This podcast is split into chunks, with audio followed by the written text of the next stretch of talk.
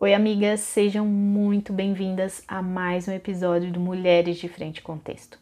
A ideia é compartilhar com vocês trecho de livros que eu tenho lido e que têm me feito bem. Bom, semana passada amei ler cada recadinho que recebi tanto aqui no YouTube como no meu próprio WhatsApp pessoal. Muito obrigada por dividir comigo também as experiências de vocês. Que desafio, né? Texto de semana passada nos desafiou a amar mais ao nosso Senhor do que aos nossos filhos ou as coisas que ele tem nos dado.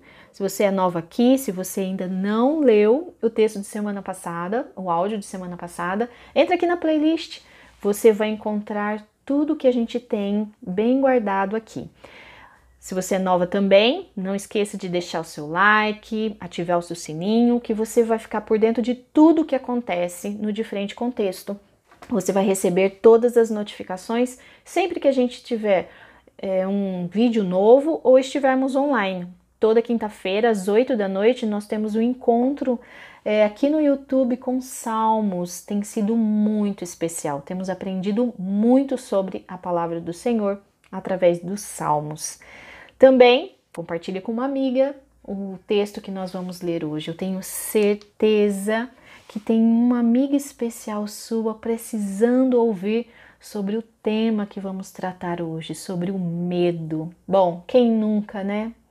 Esse medo é algo que sempre nos persegue, algumas mais, outras menos, mas o medo não é algo fácil.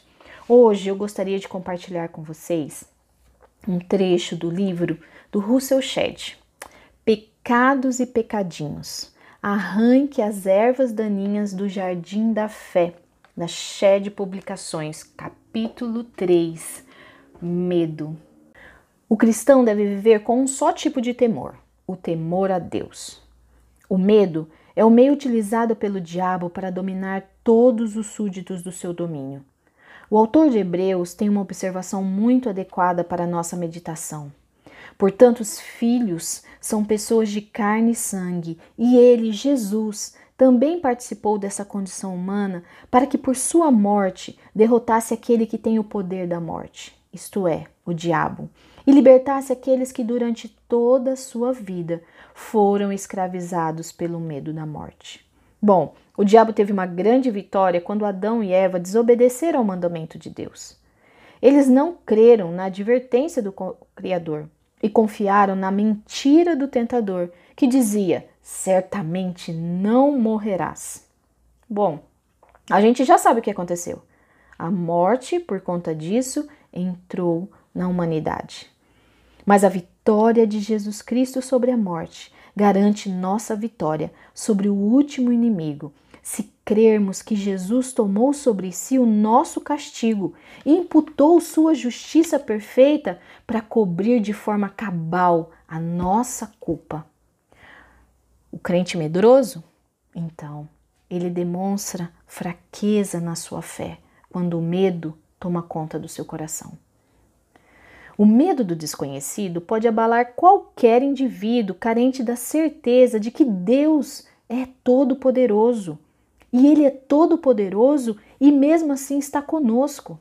E ainda prometeu que nunca nos abandonaria. A promessa dada a Israel vale para todo Israel de Deus. Somos geração eleita, sacerdote real, nação santa. Escute as palavras que Isaías nos diz em Isaías 43. Agora, assim diz o Senhor, aquele que criou, ó Jacó, aquele que o formou, ó Israel, não temas, pois eu o resgatei e eu o chamei pelo nome, você é meu. Pois eu sou o Senhor, o seu Deus, o Santo de Israel, o seu Salvador. O mesmo Deus que resgatou seu povo do Egito e do poderoso exército de Faraó nos garante proteção. Não só a morte pode provocar temor e tremor no nosso coração. Todo tipo de mal que aflige a nossa vida pode criar um sentimento muito desagradável de apreensão. Perder uma chance de ser contratado para um bom emprego, criar os filhos, um médico uma notícia terrível, uma doença eminente, o anúncio de um tumor no estômago, bom, a falência de uma empresa, filhos indo embora. Nós não podemos controlar todas as coisas e isso causa temor. Não há fim para as possibilidades de acontecimentos que causam sofrimento físico e emocional intenso em nós. Tudo isso e muito mais pode implementar medo do nosso coração. Várias situações podem provocar muito medo. Uma cirurgia, uma criança que caiu, um marido que perdeu o emprego, comparecer diante de um juiz, num caso importante. Bom, várias coisas. Quando o medo assolar o nosso coração, nós precisamos lembrar que em mais de três centenas de passagens das Escrituras se encontra uma ordem muito clara: não tenha medo.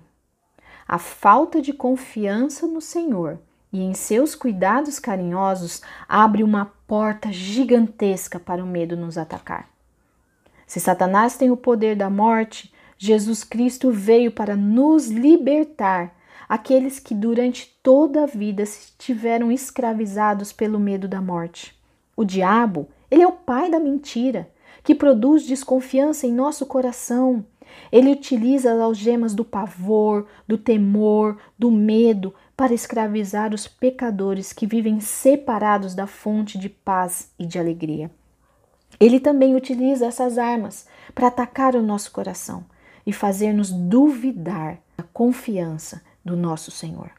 Quando somos atingidas pelo medo, o melhor caminho a tomar é nos fortalecer na fé em nosso Senhor Jesus, por meio da oração, por meio do louvor, lembrando o nosso coração das Escrituras. Não tenha medo. Não tenha medo dos que matam o corpo, mas não podem matar a alma. Antes tenho medo daquele que pode destruir tanto a alma quanto o corpo inteiro. Assim diz o nosso Jesus. As Escrituras são muito claras ao distinguir situações que devem provocar medo e das que não devem ser temidas. Jesus, ele solucionou o problema do medo dos discípulos quando cruzavam o mar da Galileia. Você se lembra? Um forte vendaval abateu-se sobre o lago e criou pânico em todos, menos em Jesus. Ele dormia tranquilamente. Os discípulos foram acordá-lo, chamando: Mestre, mestre, vamos morrer! Então ele se levantou e repreendeu o vento e a violência das águas, e tudo se acalmou e tudo ficou tranquilo. Os discípulos eles perceberam de imediato a incoerência de temer a tempestade estando com Jesus no barco. O temor desnecessário carece de razão para existir quando temos a certeza de que Deus está conosco. Foi a falta de fé que causou, causou pânico em Pedro, quando ele se arriscou a caminhar sobre o mar, mesmo tendo recebido o convite de Jesus para sair do barco e andar em direção a ele. As Escrituras dizem que quando Pedro reparou no vento, ele ficou com medo e começou a afundar e gritou: Senhor, salva-me! Jesus estendeu a mão e o segurou. O medo de Pedro foi causado por um lapso de fé. Ele parou de olhar para Jesus. O medo de fato tem sentido se a vida terrena for a única coisa que teremos aqui para ser feliz se for a única coisa que vale a pena viver. No entanto, se o futuro oferece uma vida incomparavelmente melhor, devemos perder qualquer sentimento de pavor ao prever que um dia não estaremos mais aqui. Um dia isso tudo vai passar e estaremos com nosso Senhor na glória. Jesus, ele nos deixou a segurança que para todos os que amam ao Deus e são revestidos em sua justiça, a vida vindoura é guardada e ela é esperada. Glorifiquemos então a Deus, porque essa vida não é tudo. A vida que antecipamos transforma a morte em lucro. Um dia estaremos todas com o nosso Senhor. Que desafio, amigas! O medo é algo que nos assola. Talvez você não sofra tanto pelo medo da morte, mas sofre um pouquinho com a, o futuro, tem um medo do que vai acontecer, ou medo de pegar Covid. Bom, não sei. Mas a gente precisa lembrar o nosso coração e a nossa mente quando o medo quiser inundar a nossa vida. O Senhor Jesus disse: Eu estarei convosco todos os dias, até que Ele venha nos buscar. Que Deus nos abençoe. Até a próxima. Que o Senhor nos ajude a sermos mulheres mais parecidas com o nosso Rei.